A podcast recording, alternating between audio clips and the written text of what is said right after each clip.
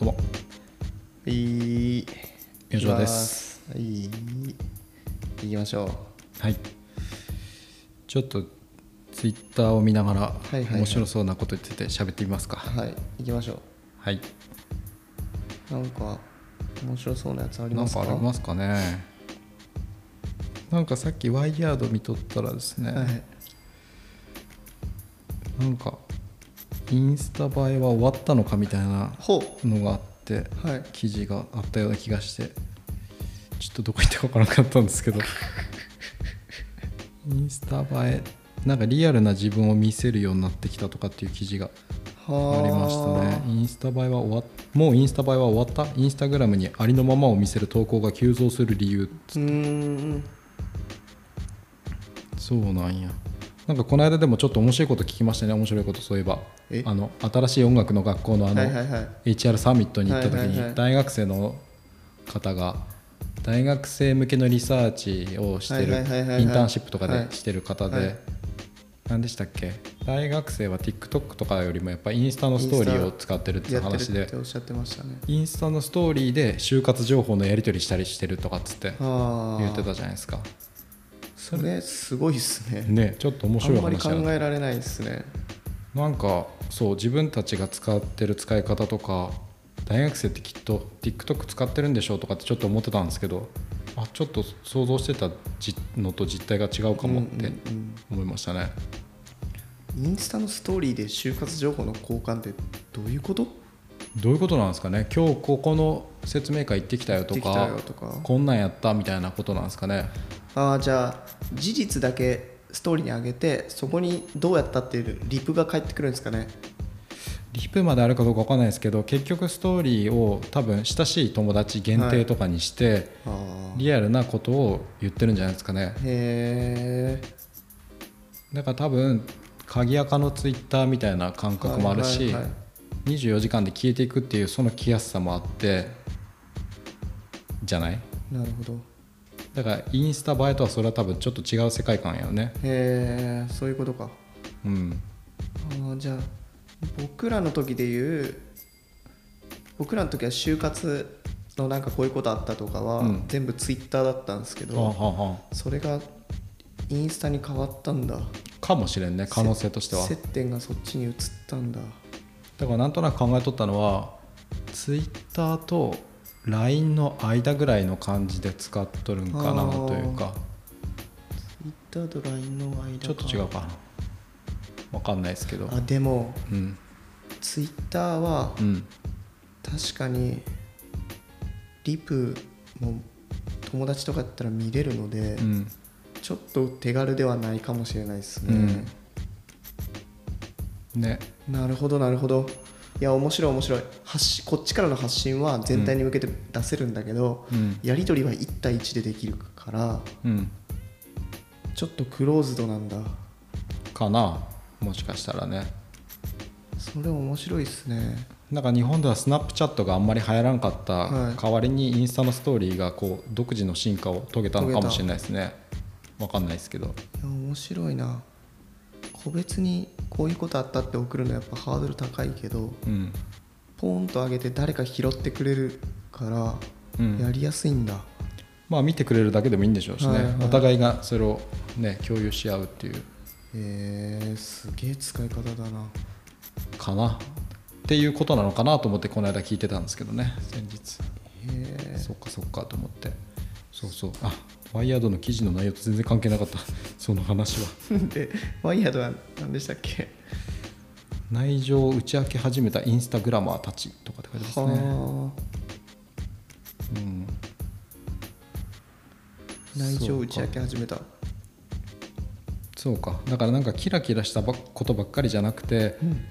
私たちだって結構辛いんだよとか頑張ってるんだとかうん、なんとか頑張ってやってるんだっていう話とかをインフルエンサーたちが言い始めたっていう感じかな、へかなりこううつうつとした内容も含めて開示し始めたっていうえ感じですかね、へなんか完璧さが求められてたじゃないですかこう、はい完璧なはい美しいものとか、はいかっこいいものとかっていううん、そういう上辺とは違うありのままの自分を今出し始めてるっていう反動なんじゃないですかねう、ーんうん、だからマーケティング企業の調査調査も、うんとこういうトレンドを裏付けていて、えっと今大事なのは共感できるかどうかであるっていうのがはい大方の見方であるって書いてますね、はいなるほど共感ね憧れとかそういうんじゃなくて共感の方に共感なんや変わりつつあるっていう感じなんですかねなるほどななるほどそれ共感って僕自分の中で聞き始めたらここ1年半ぐらいなんですけどうんうん共感共感っつって、うんストーリーに共感うんみたいなのこれはなんでそうなってきたんだろう共感なんで共感できるかどうかが ああそれもう1時間かかるやつだわそ れやめよう お付き合いいただけれるんかなねなんかやっぱ文脈の重要性とかっていうのがあって、今までその機能性とか、うんそのファクト、いなんていうんですかね事実だけで判断してきたものが、やっぱりその裏にある理由とか、はい感情とかうん文脈とか、うんそういうものが重視されるようになってきたといそううかですね機能だけでは差がつかなくなってきたりとかそ,、ねそれが一周した感じはあるんじゃないですかうんうんね。うんそうですねうんいやなんかみんな疲れたんだろうなって気がする、うんそれもあるかもね、はい、このキラキラしたものの中にいるのにすげえ疲れ始めて、うんなんか緩いのとか、うんうん楽なものとか、うん弱いとかうんうんそれもそりゃあるよねうんっていうふうにや、なってきたんじゃないかなっていう、うんうんそうねはい、それはもしかしたらちょっと一個前の話してた内容のそのミッションステートメントを声高に声高に叫ぶかどうかみたいな話にもちょっとあってーちょっとねかっこつけるのも時に大事なんですけどそれだけじゃなくて自分らしくあることうんうんうん自分たちらしく自然体であることっうんていうことの重要性もあるよねって、うんうんどっちが良くてどっちが悪いっていうものでははもちろんないけれどはもいっていう話もあるかもしれないですね。確かに、無理はそんなに長く続かないですもんねやっぱり、はいあーこれもう僕多分結構ややこしい人になってきてるなと思います うんやめてや、これ結構ややこしい人になってきたな、うんやめてやなんかうんなんでですかいや流行ってるものとかうんにあんまり流行ってるって事実は分かるんですけど、うんいいなってあんまり思わなくなってきたうんもともとは思ってたんですかもともとはどっちかっていうとミーハーっぽかったとあ思うんですけどそうなんやへねえはそうかそうかい、なんかみんながすごいと思ってるものうんうんはすごいと思ってたし、へえうん、そっかそっかじゃあ反対になってきたってことやね反対になってきたんじゃないですかねなんかそれはだいぶややこしいだねいぶややこしいっすよね、ういんやなんか、うん、自然な方がいいなとかうんうん、こう緩やかなだから色で言うとうんうん赤色はっぽいのが好きだったのがあは今多分こうオレンジとかあはオレンジよりもっと薄い色あはあはあはなんだろう肌色とオレンジの間みたいな感じうーのんそういう色の空気感がすごい好きええですね。少しこうニュートラルに近づいていってるって感じなんですかねあープレーンというあかーそうですね。めちゃくちゃ感覚的やなそれ でもまあなんとなくわかりましたねなんとなくわかりますうんうんイメージとしてはそういう感じですね。うんうんうんうんうんなるほどねああそれはだいぶややこしい症状ですね ややこしいです私よねたちの方に近づいてきてる感じがしますそれはねこれやばい。ちょっと距離置いた方がいいです。なん てそうかでもねそうか でもそれでいうとちょっと一つ思うのがみんな本当に赤好きなんかなっていうのもありますよねうーん本当に赤いいと思って言っとるそれっていうのはちょっとなあるほどりますよなるねほどそれって赤の赤が好きな自分が好きみたいな話いや誰々がみんなが赤好きって言ってるっぽいから赤が好きみたいなあーとなるほこどちょっとないってなるほど私なんかうがった見方してしまいますけ どねだいぶ車に構えてるなねもともとそういうタイプなんで私はそうですね人と同じものが好きやったことあんまりないうんで、んなるほどそうですねそっかうんそうですねそれって何でこう分かれてくるんですかね経験とかでやっぱり分かれてきますよね多分経験関係なくないえあ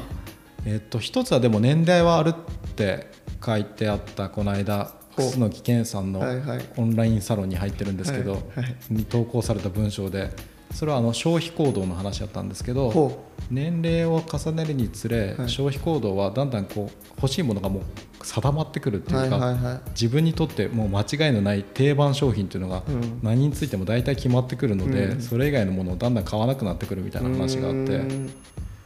なんかそういう話とちょっと似てるかなというかへー年齢重ねるごとに流行りとかもう関係なくこれこのジャンルはこれこのジャンルはこれっていう自分にとっての一品が決まってくるんじゃないかっていう話がありましたね。洗練されていくんですかねうん必ずしも洗練とうん同じかどうかは分からないですけどね自分にとっていいものっていうのが決まってくるうん答えがもう決まってくるっていへうえそれ以外の冒険をあんましなくなるっていうことじゃないですかね決まってきたものありますか例えば私はあんまりないっすね多分飽き性なんでうんうんうんうんない気がしますあるかな